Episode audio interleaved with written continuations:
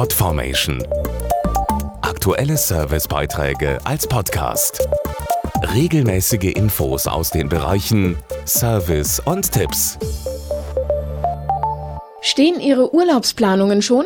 Bevor die schönsten Tage des Jahres beginnen, heißt es ja Koffer packen. Und genau das ist, so zeigt eine aktuelle TNS Emnet-Umfrage, besonders für jüngere Urlauber Stressfaktor Nummer eins. Wobei es hier klare Unterschiede zwischen Frauen und Männern gibt. Knapp die Hälfte der Männer braucht einen Tag, um den Koffer zu packen. Immerhin 15 Prozent der Frauen brauchen dazu sieben. Im Schnitt wirft er für eine Woche Urlaub 18 Teile ins Gepäck. Sie bringt es locker auf das Doppelte. Fünf, sechs Hosen, mindestens drei Bikinis. Auf jeden Fall mindestens drei Paar Schuhe, Röcke, Kleider, viel zu viele Blusen. Eine Hose, eine Streckjacke, Ende. Drei frische Hemden, Schuhe, ein, zwei Paar. Zwei Shorts, drei T-Shirts, Socken. Dann nehme ich eine Badehose mit, ein paar Schlappen und ein Handtuch.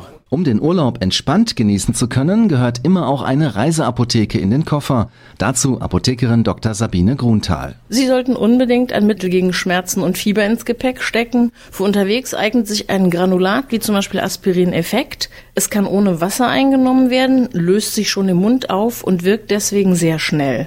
Auch sollten Sie Verbandszeug einstecken, dazu eine Wund- und Heilsalbe, etwas gegen Durchfall, ein Mittel gegen Sonnenbrand und Insektenstiche und denken Sie auch an den Sonnenschutz. 70 Prozent der Männer und sogar 85 Prozent der Frauen fahren nicht ohne Pflaster und Co. in den Urlaub. Und wer dies zu zweit tut, muss auch nur einmal Platz im Koffer dafür schaffen.